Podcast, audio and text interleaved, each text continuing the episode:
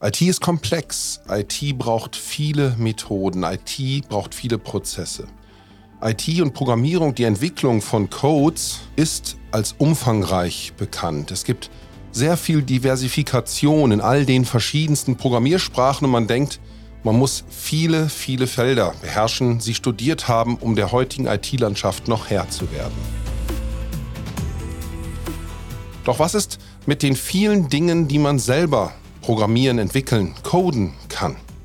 Zu diesem Thema und zu der Episode Low Code jetzt Programmieren für Dummies hören wir den Go CIO Podcast, der Podcast für den CIO und alle Digitalisierungsinteressierten von und mit Matthias Hess.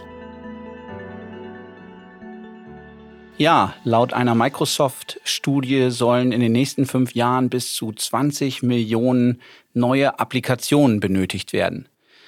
Bei 20 Millionen Applikationen kann man sehr leicht davon ausgehen, dass das mit heutigen Methoden, wie wir Software entwickeln, von den Ressourcen, von den menschlichen Ressourcen, von den finanziellen Ressourcen überhaupt nicht möglich sein wird. So, eine der Lösungen dazu ist Low-Code. Und Low-Code von der Firma Simplifier könnte dabei noch eine bessere Lösung sein. Und dazu habe ich heute hier Reza Etemadian, CEO der Firma Simplifier. Resa, herzlich willkommen. Hallo Matthias, vielen Dank. Hallo in die Runde. Resa, vielleicht äh, fangen wir damit an, dass du dich kurz vorstellst, damit die Zuhörer so einen Eindruck haben, wer da heute mein Gast ist.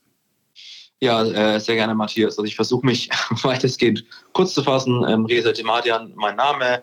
Bin einer der Gründer von Simplifier. Persönlich, ich bin Würzburger Wirtschaftsinformatiker, habe hier in Würzburg studiert, habe mich dann im SAP-Beratungsumfeld getummelt, äh, habe dort SAP-Einführungsprojekte gemacht äh, und auch schon stark Integrationsprojekte, habe damals so die ersten Anwendungen auf, äh, damals hießen die Dinger noch PDAs gebaut, Anwendungen, Webanwendungen, mobile Anwendungen gebaut und ja, bin dann, bevor ich mich selbstständig gemacht habe mit Simplifier und einem Freund zusammen, habe ich dann für ein ähm, österreichisches Softwareunternehmen gearbeitet. Das war damals auch ein Startup. Äh, die waren in dem Bereich SAM-Umfeld tätig. Dort habe ich den ganzen Integrationsbereich äh, aufgebaut und ja, genau, ich glaube, in, in aller Kürze sollte das mal das für den Moment sein. Das ja. passt, super, vielen Dank. Ähm, Low-Code ist ja nun relativ neu. Ich sag mal, vielleicht noch nicht äh, jedem bekannt, auch nicht jedem unserer Zuhörer. Kannst du es mal ganz kurz umreißen, was damit eigentlich gemeint ist? Ja, gerne. Also vom Grundsatz her bedeutet Low-Code eigentlich nichts anderes, als dass ich quasi die Möglichkeit habe, ohne Programmierkenntnisse Anwendungen erstellen zu können. Das trifft in der Gänze, glaube ich, schon von, von der Aussage her ganz gut. Das heißt, ich habe äh, mittels Konfigurationsmöglichkeiten die Möglichkeit, mir Anwendungen zu erstellen und muss eben nicht ein ausgebildeter Programmierer sein. Mhm. Ist das so eine Art, ich kenne das jetzt aus dem, äh, aus dem Bereich Webseiten, so eine Art WordPress? Das ist ein sehr guter, ähm, sehr guter Vergleich. Wir sagen auch ab und zu, auch wenn es jetzt, sage ich mal, nirgendwo festgenagelt steht, dass wir das WordPress für Enterprise-Software sind. Also von daher gesehen ist der Vergleich ganz gut. Man kann sich das so vorstellen wie in WordPress, das kann ich, da kann ich heute meine Webseiten bauen, nur dass wir eben mit Hilfe von unserem Produkt und unserer Low-Code-Plattform halt eben in die Lage versetzt werden, hochkomplexe Enterprise-Applikationen eben auch ohne Programmierung zu erstellen. Mhm. Und wenn ich jetzt, das ist so eine Art Baukasten, kann man sich dann vorstellen, was sozusagen die IT ihren Kunden zur Verfügung stellt, also den Businessbereichen, damit die dann darauf sozusagen ihre eigenen Applikationen bauen? Ist das dann so der Use Case sozusagen? Ja, äh, äh in, in, in Gänze äh, würde ich sagen, oder zumindest zum Teil richtig. Das hängt ein bisschen von der strategischen Ausrichtung unserer Unternehmen ab. Aber wir reden auch immer davon, dass Low-Code eine Brückentechnologie ist. Brückentechnologie, wie der Name schon sagt, heißt, im Idealfall, so ist es auch unsere Empfehlung, ist die Low-Code-Anwendung in der IT angesiedelt und äh, die Fachbereiche sozusagen, wo dann die, ich sage ich mal, eben nicht äh, erfahrenen Programmierer sitzen, können dann mittels dieser Low-Code-Plattform Anwendungen erstellen. Aber die Hoheit sozusagen, und man sagt ja, geht da auch von, von Governance und die ganzen Compliance-Thematiken, obliegt im Idealfall der IT. Es gibt aber auch Unternehmen, die das ein bisschen anders machen, wo es direkt im Fachbereich hängt, auch von der Grundsatzsache her, geht es sowohl strategisch in diese Richtung und ist auch immer unsere Empfehlung zu sagen, es macht eigentlich Sinn, dass das eben sozusagen in der IT hängt und die Fachbereiche sich dann eben der Low-Code-Anwendung bedienen, um dann eben Anwendungen erstellen zu können. Mhm. Wer kommt denn in der Regel auf euch zu? Ist das eher die IT oder ist das der Fachbereich, das Business, die euch kontaktieren und sagen, Mensch, wir, wir, ihr habt vielleicht die Lösung für unser Problem? Mhm. Ähm, ja, auch eine gute Frage, also sowohl als auch. Also das ist äh, gar nicht so einfach zu beantworten. Also es gibt natürlich Unternehmen, da hängt das ganze Digitalisierungsthema. Ähm, also der Treiber, warum überhaupt jetzt, äh, und das hattest du Matthias ja gerade schon gesagt, der Treiber äh, ist natürlich das Thema Digitalisierung. Der Bedarf an, an Anwendungen, Softwareanwendungen wächst. Also ist der Bedarf sozusagen, wird aus der Digitalisierung herausgetrieben. Und es gibt Unternehmen, die haben schon digitale Transformationsoffensiven, die haben vielleicht schon ihren Chief Digital Officer, manchmal hängt es auch am CIO. Also es hängt ein bisschen davon ab, wie die Maturity, also die Reife beim Kunden ist, wo dieses Thema strategisch aufgehangen und positioniert ist. Und je nachdem äh, sind es dann auch eben dementsprechend die Ansprechpartner, mit denen wir reden. Also es kann mal der CDO sein, es kann mal der Digital Transformation Officer sein, hängt das ganze Thema am, am, am CIO, dann ist der CIO eben da unser Ansprechpartner. Aber wir haben auch tatsächlich die Bereiche, wo dann, sag ich mal, der Fachbereich intrinsisch herauskommt, sagt, wir müssen was tun und dann sprechen wir direkt mit einem Fachbereich. Mhm. Da holen wir dann allerdings immer, oder zumindest versuchen wir das dann, die IT mit dazu an Bord zu holen. Aber es ist durchaus auch möglich, dass der Fachbereich direkt intrinsisch auf uns zukommt, sagt, wir müssen hier äh, mit Low-Code Anwendungen bauen und äh, könnt ihr das? Ja, das wäre jetzt genau meine Frage gewesen. Wenn jetzt sozusagen der Fachbereich auf euch zukommt, ich sag mal unter dem, unter dem Stichwort Schatten-IT und hier, sag ich mal, selber aktiv werden will, wie schafft ihr es denn dann, die zu überzeugen, dass es vielleicht besser ist, auch die IT mit einzubinden? Weil ohne hm. die wird es wahrscheinlich für euch dann ja auch irgendwann schwierig. Ja, ich glaube, das ist relativ, äh, relativ einfach. Da muss man, man muss von der Argumentation her nur sauber sein. Das Ding ist, egal ob das jetzt in der alten Schatten-IT-Welt ist, wo sich die Fachbereiche äh, äh mit, ich weiß nicht, MS Access irgendeine eigene Lösungen gebaut haben, ist ja auch da das Problem gewesen. Immer wenn irgendwas, was nicht funktioniert hat, hat man es dann versucht, auf die IT-Kollegen zu kippen. Und die haben dann gesagt, na, was habt ihr da gemacht? Äh, äh, jetzt müssen wir euch helfen. Und die, die kennen sich damit überhaupt nicht aus. Das heißt, die Argumentation ist eigentlich eher die zu sagen, das ist ein gemeinsamer Erfolg. Das heißt, wenn ihr sozusagen eure Kollegen von der IT mit an Bord holt, dann äh, wird aus eins äh, plus eins gleich drei. Das heißt, sie haben die Hoheit darüber, die helfen euch aber auch, wenn es Themen gibt, weil sie die Technik verstehen, weil sie die Low-Code-Plattform verstehen, weil sie ein Auge drauf haben, weil sie eben die Governance über das Thema haben. Und so wird das sozusagen ein Schuh draus, dass sich die Kollegen aus der IT unterstützend dem Fachbereich eben da annähern. Und das reicht eigentlich, sage ich mal, um ganz ehrlich zu sein, schon als Argumentation aus. Wenn es gleich natürlich darf man hier, glaube ich, in der Runde auch sagen, immer mal sein kann, dass es irgendwelche politischen Themen gibt. Ja, aber da muss man halt eben versuchen, die auszuräumen. Es gibt mhm. natürlich auch historisch bedingt äh, viele Fachbereiche, die sagen, boah, hör mir mit unserer IT auf. Aber die Kollegen muss man auch in Schutz nehmen, was die alles äh, handeln müssen. Das ist halt auch kein Spaß. Und insofern empathisches äh, auf den Kunden zugehen, ihm, ihm, ihm die, die, Sinnvermittlung äh, äh, zu vermitteln, was das sinnvoll ist, das so zu tun, das reicht eigentlich schon. Mhm. Wie ist denn die Reaktion der IT? Ich könnte mir jetzt vorstellen, also zwei Varianten. Das eine super Begeisterung.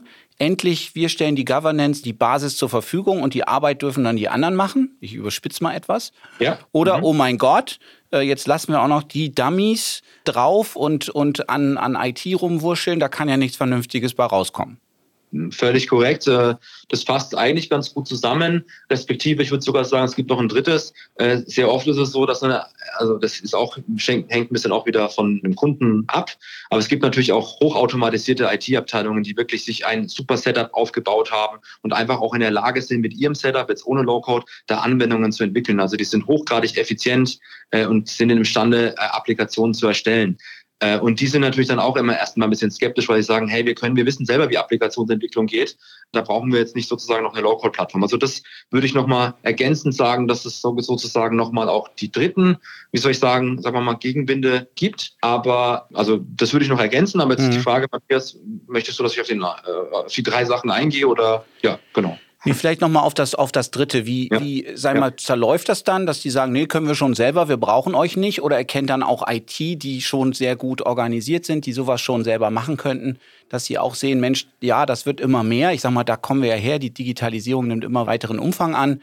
Die 20 Millionen Applikationen wird auch so eine gute organisierte IT nicht, äh, oder den Bedarf wird auch eine gut organisierte IT wahrscheinlich in Zukunft nicht abbilden können. Ist das Verständnis dann da schon da oder müsst ihr da noch Überzeugungsarbeit leisten oder wie, wie sieht das in dem dritten Fall sozusagen aus? Ja.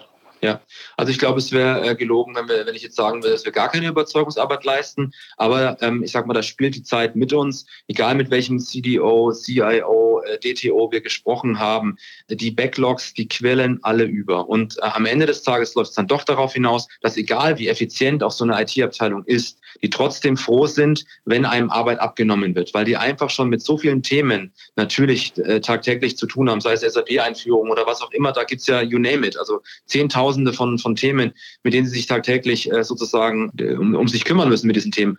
Äh, von daher gesehen, alle sagen immer das Gleiche, die Backlogs sind voll und wir brauchen eine Art verlängerte Werkbank und die verlängerte Werkbank würde jetzt eben gerne an, an den Fachbereich gehen. Also zunächst ist immer Skepsis da. Bei dem einen muss man ein bisschen mehr Überzeugungsarbeit leisten, aber es ist jetzt, äh, es ist jetzt nicht so, dass da alle dann blocken und sagen, nee, das machen wir auf keinen Fall. Also da ist der Druck momentan einfach zu groß, dass einfach digitalisiert werden muss und das Verständnis ist auch da, egal wie effizient und automatisiert sie sind, dass da Unterstützung einfach auch hilfreich wäre. Mhm. Und wie erlebt ihr das dann auf der Business-Seite? Ist da durchweg positives Echo oder sagen die auch manchmal, nee, was sollen wir noch alles machen? Weil da sind natürlich auch, äh, sagen wir Überkapazitäten haben die wahrscheinlich auch in den wenigsten Fällen. Was schlägt euch da entgegen? Oder ist das schon eher getrieben von, ja, genau, wir, wir wollen da jetzt selber aktiv werden? Also da äh, äh würde ich schon sagen, ist das, das, ist das definitiv eher so. Also da muss man schon sagen, die sagen, wir, wir haben da äh, auch da, wie natürlich im Sinne ein volles Backlog. Also wir haben Anforderungen, die wir umgesetzt haben wollen und die wissen natürlich, dass es da, sage ich mal, immer mal schwierig ist, wenn man die, diese zusätzliche Anforderung jetzt noch in die IT einkippt. Also da gibt's äh, das definitiv weniger. Also das muss man schon sagen. Da ist eher so, wir müssen jetzt Gas geben, wir müssen was machen, wir können nicht länger warten und müssen was tun. Das äh, ist im Business auf jeden Fall zu finden. Mhm. Das muss man sagen. Ja. Hast du vielleicht mal so ein, zwei praktische Beispiele an Applikationen, was ihr so, äh, was ihr so mit begleitet habt, was so Themen waren, die umgesetzt wurden? Ja, also gar nicht falsch verstehen. Es ist so eine, es ist irgendwie zugleich eine Hassfrage von mir. Auf der anderen Seite verstehe ich aber auch, warum natürlich die Kunden das gerne wissen wollen würden. Meine Antwort ist eigentlich immer die gleiche. Ich sage immer, Leute, ein Beispiel ist schön und gut, aber es geht am Ende des Tages darum, dass du digitalisieren möchtest. Und du kannst mit Hilfe von Low-Code quasi das tun, was du auch tun kannst, wenn du irgendwas zu Fuß programmierst. Ja, und deswegen stell dir einfach vor, dass du mit der Plattform alles machen kannst, wenn du normal programmierst. Da ist natürlich ein Anwendungsfall immer eine Killer-Applikation oder ein super gutes Beispiel zu finden schwierig. Wir haben Kunden, die haben äh, Anwendungen in der, in der Logistik damit gebaut. Wir haben Kunden, die haben Anwendungen in, in der Instandhaltung gebaut. Äh, wir haben sogar einen Kunden, der hat sich eine, ähm, eine Taxi-App, also ein Uber nachbauen lassen, ja, weil das mega aufwendig gewesen ist, äh, Taxiunternehmen zu bestellen für ihre Kunden, die abzuholen. Das ist wahrscheinlich jetzt in der Corona-Zeit nicht mehr so relevant, aber das war ja noch ein Stück weit davor. Äh, und solche Geschichten. Also es gibt nicht die ein oder andere Anwendung. Es geht am Ende des Tages darum, die Anforderungen, die digitalisiert werden müssen, mit Hilfe von, von Low-Code umzusetzen. Ja. Mhm. Also eigentlich das, was man, also ich kenne das ja auch, dass dann gesagt wird, ja Mensch, das können wir ja mit, mit heutigen Mitteln auch machen. Ja, natürlich, bloß wir haben eh nie die Zeit dafür. Zumindest hatten wir es in der Vergangenheit nicht. Und es spricht relativ wenig dafür, dass wir in der Zukunft mehr Zeit dafür haben. Und es wird eben noch viel mehr von diesen Themen geben, wenn man sich eben mehr mit dem, noch mehr mit dem Thema Digitalisierung auseinandersetzt. Von daher kann ich deine ja. Antwort da gut verstehen. Also wir haben da jetzt nicht die mega Rocket Sign irgendwie Thematik, die damit umgesetzt wird, sondern es sind ganz normale Themen ich kenne das ja, wenn, wenn jetzt im, im Lager irgendwelche Leute immer hin und her rennen, weil halt die SAP auf dem Terminal läuft und dann müssen sie aber ins Regal gehen und, und müssen sich da irgendwelche Nummern aufschreiben. Es gibt ja noch die wildesten analogen äh, Prozesse, die da teilweise laufen und da Absolut. einfach, sagen wir auch über mobile Geräte vielleicht äh, mit einfachen Schnittstellen, die dann da äh, sozusagen damit dann entwickelt werden können, ohne dass man gleich ein riesen Entwicklungsprojekt lostritt. Absolut. Kann ich nur so unterschreiben. Genauso ist es. Und das sind, wie gesagt, mannigfaltige Themen vom Connected Worker und äh, ein Mann im Feld, der irgendwie, äh, ja, keine Ahnung, bei einem zum Beispiel Maschinenbauer arbeitet und eine Instandhaltung vornehmen muss oder Service macht, der will seine Sachen mobil dabei haben, der will mit Daten aus seinem ERP, SAP, was auch immer interagieren können. Und das ist natürlich, aber wie gesagt, das ist jetzt auch nur unfair, weil es jetzt quasi nur der eine Fall ist. Wir haben Kunden, die haben damit ihre HR-Prozesse optimiert. Überall, wo, sage ich mal, noch ein Pen-and-Paper-Prozess war und der nicht digitalisiert war, wurde das gemacht. Also man kann da reinschauen, wo man möchte. Es ist ja, sage ich mal, wirklich äh, schier unendlich viel Bedarf da. Und äh, deswegen, wie soll ich sagen, reite ich auch immer eher auf den Punkt rum, es geht am Ende des Tages um die Möglichkeit, damit alles tun zu können, was ich digitalisieren kann, in Form einer Anwendung umzu, umzusetzen. Mhm. Jetzt kommen wir mal auf diese, auf diese Dummies zu sprechen, so ein bisschen despektierlich genannt. Also diese, ich glaube, man nennt sie auch Citizen Developer. Genau. Was, was braucht ihr da denn für Menschen und wie müssen die dann ausgebildet werden? Wie viel Aufwand muss man da reinstecken, bis die so weit sind, dass sie das selber machen können? Ja, also ich glaube, der ganz entscheidende Faktor an der Stelle ist, man darf echt nicht vergessen, es, es, geht um den, es geht um die Menschen, ja, so und Menschen haben unterschiedliche Skillsets, äh, Menschen lassen sich für unterschiedliche Sachen auch ein Stück weit begeistern. Und ich glaube, ganz entscheidend ist da erstmal eine gewisse Grundvoraussetzung, dass man erstmal dem Ganzen positiv gestimmt ist und natürlich auch eine gewisse Begeisterungsfähigkeit da ist, ja, weil am Ende des Tages sind es dann die Menschen, die dann quasi mit Hilfe von jetzt in dem Fall eben unserer Plattform, also dem Simplifier, dann eben Anwendungen umsetzen sollen. Die Frage nach dem Skillset ist auch total berechtigt. Also wir sagen immer ganz klar, das ist jetzt auf jeden Fall nicht notwendig, dass man entweder ein ausgebildeter Fachinformatiker oder ein, Informatikabsolvent oder was auch immer dergleichen ist. Das ist ja genau das, was wir nicht wollen mit dem Low-Code-Ansatz. Aber eine gewisse IT-Affinität, ja, ist schon, sage ich mal, wir nennen es mal so, von Vorteil. Äh, Im übertragenen Sinn kann man sagen, wenn man sich jetzt schwer tut, was eine Wenn-Dann-Formel zum Beispiel im Excel ist, ja, dann ist es vielleicht auch schwierig, weil am Ende des Tages baue ich mit einer App trotzdem vielleicht irgendwie eine, habe ich eine Komplexität, ich habe vielleicht eine Datenbank und will dann Daten aus dieser Datenbank über die App lesen und schreiben können, ja. Und dann wäre es natürlich sinnvoll, wenn man weiß, was eine Datenbank ist, ja. Also mhm. solche Sachen. Also eine gewisse IT-Affinität ist definitiv von Vorteil, aber auch da hängt es ein Stück weit davon ab und das ist der zweite Teil deiner Frage, Matthias, ist dann, wie kriegt man die sozusagen enabled oder wir sagen halt, ja, enabled Neudeutsch befähigt, das tun zu können. Und da hängt es auch ein Stück weit von dem Skillset ab. Aber wir haben da Trainings, also Trainings, die entweder wir selber durchführen oder Trainings, die unsere Trainingspartner durchführen, um dann eben solche Citizen Developer optimal zu befähigen, auch wenn sie, sage ich mal, jetzt vom vielleicht noch ganz auf der grünen Wiese anfangen müssen und dann eben dazu zu machen, dass sie halt eben am Ende des Tages App-Builder auf dem Simplifier werden. Ne? Und wie viel, was muss man sich da vorstellen an Investitionen? Müssen die jetzt irgendwie drei Wochen irgendwo ins Schulungscamp oder reichen da zwei Tage oder zwei Stunden Websession und dann können die das? Gibt es ja. da so eine Faustformel? Mhm. Also das ist auch sehr stark individuell abhängig. Ähm, wir bieten das, also wir hatten wirklich Kunden, die sind da mal äh, von unserem Enabling-Team, ich sag mal, eine Woche aufgegleist worden und dann sind die schon alleine losgelaufen und haben sozusagen immer nur bei spezifischen Fragen dann immer mal wieder Kontakt zu uns gesucht, dass wir denen helfen konnten. Aber es gibt auch die Form, dass wir sagen, es gibt Classroom-Trainings. Wir bilden jetzt die Leute erst mal vom Scratch aus, drei Monate, vielleicht vier Monate, dass sie mal wirklich von Grund auf, von A bis Z durchgeschult werden, damit sie einfach das Werkzeug Low-Code, also die Plattform Simplifier, sinnvoll einsetzen können. Ne? Aber es ist jetzt nicht so, dass man, ähm, ich weiß es nicht, es ist jetzt nicht so, dass man da irgendwie jetzt äh, zwölf Monate oder länger äh, Zeit investieren muss. Das nicht aber ich sag mal von ein paar wenigen Tagen bis, ich sag mal maximal drei Monaten, die Range, die kann es schon sein. Mhm. Und jetzt sage ich mal, stelle ich mir vor, man hat einmal ein Projekt, wo man am Anfang sozusagen die Plattform einführt, die Leute schult, aber dann ist es natürlich ja auch ein, eine Maintenance-Geschichte. Also selbst die Apps, die da entwickelt werden, die müssen angepasst werden auf Veränderungen, die in anderen Systemen stattfinden, Schnittstellen müssen angepasst werden und so weiter. Brauche ich da auch eine andere Art der Organisation jetzt zwischen der oder mit der Zusammenarbeit zwischen IT und dem Fachbereich? Ich hoffe, dass ich die, diese, diese Antwort, sage ich mal, ein Stück weit schneller beantworten, äh, die Frage ein Stück weit schneller beantworten kann. Aber es ist wichtig tatsächlich, dass dort auch, sage ich mal, organisatorisch das Ganze sozusagen in die richtigen Bahnen gelenkt wird. Ja, also man muss schon dafür sorgen, dass es einen Prozess gibt, wo man sagt, wie sieht denn das jetzt aus? Also äh, ich habe jetzt hier die Anforderungen, dann weiß ich, wie ich mit, dem, mit der Low-Code-Plattform diese Anforderungen lösen kann. Dann gibt es ja vielleicht aber wieder Themen, da brauche ich dann gerade die Kollegen aus der IT. Nehmen wir mal ein konkretes Beispiel, wenn es jetzt irgendeine Schnittstelle zu irgendeinem Backend-System noch nicht gibt und der Citizen-Developer aus dem Fachbereich hätte jetzt gern irgendwo Daten her, dann kann ich quasi aus der IT heraus sagen, kein Problem, ich stelle dir genau diesen, diese eine Verbindung, also wir nennen das Connector, zu dem System her und dann kann quasi der Fachbereichsanwender diesen Connector dann benutzen in seiner App. Ja. Vielleicht liegt es daran, dass er den Connector technisch versiert nicht genug ist, um ihn selber zu erstellen. Vielleicht will aber auch die IT äh, von vornherein sagen, wir haben es so stark abgegrenzt, dass Konnektoren zu unserem Backend-System, also Schnittstellen zu unserem Backend-System, wollen wir aus der IT machen. Auch das hängt ein Stück weit davon ab, was denn das Unternehmen zulässt. Und da gibt es auch, sage ich mal, die ganze Bandbreite von, ich lasse so ein App, also so ein Citizen-Developer lasse ich alles äh, zu. Also er darf auch Schnittstellen selber bauen. Man nennt diesenjenigen dann auch Citizen Integrator, also das ist quasi das Pendant zum Citizen Developer, nur der halt überwiegend vom Skillset her sich um die Integration kümmert. Da muss er auch nicht programmieren können mit Simplifier. Aber es kann sein, dass aus, aus zum Beispiel eher organisatorischen Gründen die IT sagt, nee, nee, das kommt, das sind Bausteine, die wollen wir aber bereitstellen als sozusagen Microservices auf dem Simplifier.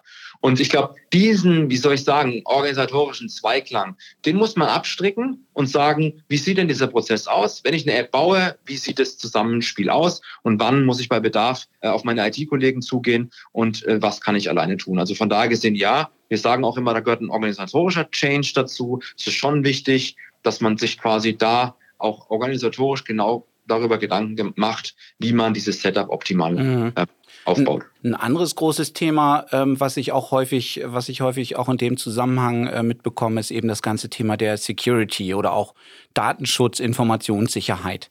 Siehst du da Schwierigkeiten oder wie begegnet ihr solchen Einwänden? Ja, das passt jetzt sehr gut, Matthias, genau in das, was du gerade gesagt hast. Wenn man jetzt mal die klassische Schatten-IT-Welt betrachtet, dann wurde da ja, und das auch gar nicht falsch verstehen, hoffentlich an, an, äh, an der Stelle, Kraut und Rüben irgendwie Access irgendwas gebaut und Webanwendungen und ich weiß nicht was, wo das selber halt, sag ich mal, nach bestem Wissen und Gewissen auch, auch rumgedoktert, manchmal besser, manchmal schlechter. Und das ist natürlich äh, der Horror aus Sicht der Security, auch aus Sicht der IT natürlich. Und der Vorteil, den natürlich Low-Code an der Stelle bietet, ist, dass ich natürlich die komplette Compliance und Governance über dieses Thema abdenken kann. Das heißt, ich weiß genau, welche Apps, die da erstellt werden vom Fachbereich, weil die werden ja die Anwendungen, die ich mit Low-Code, mit Simplifier baue, die haben ja immer, die sind ja standardisiert. Das heißt, es ist technologisch vereinheitlicht. Das heißt, es hat auch immer die gleiche Source-Code-Qualität, die da rausputzelt. Das läuft auch immer auf der gleichen Umgebung. Das heißt, Schnittstellen von dort in die Systeme zu SAP, anderen ERP-Systemen oder wo auch hin, werden natürlich dort an einer zentralen Stelle verwaltet. Das heißt, der Aufwand ist natürlich, oder beziehungsweise das, das Überwachen aus, aus Security-Aspekten ist natürlich in dem Fall deutlich höher. Und natürlich nimmt einem Simplifier auch die Arbeit ab, dass die Apps, die da rauspurzeln, am Ende des Tages auch so sind, dass sie halt schon gewissen Security-Anforderungen per se entsprechen. Weil wir natürlich immer wissen, äh, wir generieren den Code. Also wenn einer da, der, der Citizen Developer, da die App über Konfiguration erstellt, wird am Ende des Tages Code generiert und der äh, ist natürlich von uns erzeugt. Die Maschine erzeugt dann den Code. Am Ende des Tages ist es ja dann eine Anwendung äh, in Codeform und da hat man natürlich dann äh, von vornherein schon einen gewissen Einfluss, den man da in, im positiven Sinn nehmen kann. Mhm. Also ich habe jetzt in der Vergangenheit häufiger auch mal miterlebt, dass wenn man äh, wichtige Stakeholder nicht ausreichend informiert über seine Software-Einführung oder neues, neue App, wie auch immer, dass die dann so ein ganzes Thema auch noch äh, relativ gut zum, zum Scheitern bringen können. Ich sage jetzt mal äh, Stichwort Betriebsrat. Ja. Habt ihr damit denn auch zu tun? Weil eigentlich, sage ich mal, die Mechanismen sind ja eigentlich die gleichen. Also mit Bestimmung oder zumindest Informationsrecht vom, vom Betriebsrat für bestimmte Themen. Du hast HR erwähnt, da werden die Ohren natürlich ganz groß. Ja, also ich glaube, äh, richtig, was du gerade gesagt hast. Es gibt immer natürlich Themen, wenn man die Leute nicht richtig abholt, kann es plötzlich Themen geben. Äh, Im Speziellen, äh, was jetzt Betriebsrat-Thematiken angeht, hat man jetzt nicht, ist glaube ich auch eher ein losgelöstes Thema mit einer Low-Code-Plattform, sondern da geht es tatsächlich darum, äh, nehmen wir mal das Beispiel Zeiterfassung. Wenn ich sowas jetzt bauen würde, habe ich natürlich theoretisch gleich irgendwelche Stakeholder dabei, die man damit abholen sollte, ja, damit es nicht da irgendwelche Themen gibt, dass dann Unternehmen gibt, äh, Mitarbeiter getrackt werden können oder solche Sachen. Das habe ich natürlich aber auch, wenn ich das jetzt, sage ich mal, äh, wenn ich sowas auch umsetze ohne eine, ohne eine Low-Code-Plattform. Das heißt, mhm. es geht eher darum, was man, glaube ich, nicht vermischen darf, ist, auch wenn ich ein Vehikel habe, ist es natürlich trotzdem relevant, dass wenn ich mir den spezifischen Case anschaue, dann meine Stakeholder trotzdem abhole. Ne? Mhm. Also wenn ich einen konkreten Anwendungsfall auf der Plattform umsetzen will, dann soll ich da natürlich auch die entsprechenden Stakeholder dementsprechend abholen, weil und auch das, meiner Meinung nach, wenn ich das noch ergänzend sagen darf, ist auch tatsächlich, weil deine Frage ja vorhin war mit Low-Code-Einführung, also IT und Fachbereich, auch schon aus der Erfahrung heraus, auch in der Beratung, wo ich gewesen bin, es war immer besser, wenn man die Leute vorher abholt. Der Erfolg, also das ist einfach ein bisschen das, das, das People-Business, ja. Die Leute, wenn die sich vorher rechtzeitig abgeholt fühlen, dann führt das eher zum Erfolg, als wenn man es halt nicht tut. Und das habe ich, egal welche Projekte ich in der Vergangenheit gemacht habe, ist das ein ganz mitentscheidender Faktor, und es wäre natürlich jetzt fatal, wenn man meint, jetzt habe ich das irgendwie technologisch vereinheitlicht auf einer Low-Code-Plattform, dann brauche ich das nicht tun. Die Leute mit abzuholen, ist und bleibt immer ein ganz wichtiger, wichtiger Bestandteil, wenn man Applikationen umsetzt, egal ob mit oder ohne Low-Code. Mhm. Da wäre ich gleich bei meinem nächsten Thema so, was wäre denn so dein Tipp an den CIO, IT-Leiter, wie er an dieses Thema rangehen kann? Der hört das jetzt vielleicht im Podcast zum ersten Mal oder hat es ja. vielleicht schon vor einer Weile gehört und konnte sich aber bisher noch nicht darum kümmern. Was wären denn so die ersten Schritte, die ich da gehen muss, um in die Richtung mich äh, weiter fortzubewegen? Ja, also der, der erste Gedanke, den ich immer machen muss, ist, habe ich die Notwendigkeit zu digitalisieren? So, das, da würde jetzt wahrscheinlich momentan keiner Nein sagen, ja. Äh, aber nichtsdestotrotz muss man da mal genau hinhören und sagen, ist es eigentlich so, dass ich die ganzen Themen, egal ob sie jetzt äh, von oben getrieben, also aus der Unternehmensführung vielleicht sind oder aus den Fachbereichen gedrängt werden oder aber auch aus der IT gedrängt werden. Die IT ist ja auch sehr oft Innovator, der mit Themen kommt habe ich viele von diesen Themen und bin ich überhaupt imstande, diese Themen handeln zu können? Das ist mal Frage eins. Da wird die Frage in den meisten Fällen wirklich mit natürlich, ich sag mal, mit Nein beantwortet. Das heißt, wir können das eigentlich gar nicht mehr handeln. Und dann muss er sich jetzt, sage ich mal, im weitesten Sinne auf die Suche nach einer Lösung machen. Ich glaube, wenn er das heute schon tut, da hat, hat sich mittlerweile der Low-Code-Markt so extrem positiv entwickelt, dass klar ist oder klar geworden ist, dass Low-Code die Antwort auf diese Frage sein kann. Sicherlich vielleicht nur eine, aber eine der erfolgsversprechendsten Antworten der letzten drei Jahre, dass das sozusagen die Lösung ist. Das ist zum Beispiel ganz anders, als es noch 2017 der Fall war. Da mussten wir in Teilen den Kunden noch erklären, was überhaupt Low-Code ist. Heute kommen die Kunden aktiv auf uns zu und sagen, hey, wir brauchen Low-Code. Warum ist eure Lösung besser als der Wettbewerb? Ja, so, das mhm. heißt, dann muss er quasi, dann wird er als eine seiner Lösungen äh, oder vielversprechende Lösungen finden, Low-Code ist die Lösung. Und dann empfehlen wir immer da natürlich zu sagen, gut, das machen die heute auch. Die machen dann eine Short, eine Longlist und eine Shortlist und dann wird sich angeschaut, was habe ich für Anforderungen. Dann guckt man sich den Markt an, dann guckt man sich an, welche, äh, welche Lösungsanbieter es, es gibt. Und dann muss man für sich einfach ein gutes Vertrauen finden, dass die ausgesuchte Lösung imstande ist, die Anforderungen, die einem jetzt zumeist eben gerade durch den Kopf gehen, dann auch eben mit Hilfe von Low-Code umgesetzt werden können. Mhm. Ja, für mich hört sich das nach einer klassischen Win-Win-Situation an, also zwischen IT und dem Business wirklich für beide hier Vorteile, offensichtliche Vorteile, um das Thema äh, anzugehen und umzusetzen. Äh, wir hatten gesagt, eine, eine deutlich äh, oder eine super Möglichkeit für den Fachbereich, die ja in den, in den Prozessen viel tiefer drinstecken, als jetzt eine IT das jemals könnte, wirklich selber hier Hand anzulegen, aber in einem Rahmen oder in einem von IT kontrollierten Umfeld was das ganze Thema IT-Security und so weiter sicherstellt. Von daher auch für die IT, äh, sage ich mal, eine, eine, eine Lösung, die mehr als akzeptabel ist, sondern sogar wünschenswert und, sage ich mal, dieses Thema Schatten-IT deutlich ins Licht zieht, um mal bei dem Begriff Schatten und Licht zu bleiben da. Zusammenfassend kann man nur sagen, ja, eine Win-Win-Situation für beide von Vorteil im Moment oder im, zu Zeiten der Digitalisierung oder dieses Hypes, den wir da auch gerade erleben. Äh, sicherlich für alle Unternehmen in gewisser Weise sinnvoll, notwendig äh, in einer gewissen Tiefe. Von daher eine super Lösung und Resa, vielen Dank für das Gespräch und für die Tipps und für die Informationen, die wir hier heute von dir bekommen haben. Ja, sehr gerne. Hat Spaß gemacht und äh, vielen Dank auch nochmal für die Möglichkeit und äh, ja, danke in die Runde. Sehr, sehr gerne. Was begleitet Unternehmen, wenn sie ERP, Enterprise Research Management Procurement Systeme fahren, wenn sie große Veränderungen nur aufwendig mit Maßnahmenpartnern durchführen können? Im Vergleich dazu würden sie es mit Low Code, mit der schnellen, selbstgemachten Umsetzungsstrategie verfolgen. Wir haben in diesem Podcast gelernt, welche erneute Impulse wir hier kriegen in diesem Go CIO Podcast, der Podcast für den CIO und alle Digitalisierungsinteressierte von und mit Matthias Hess.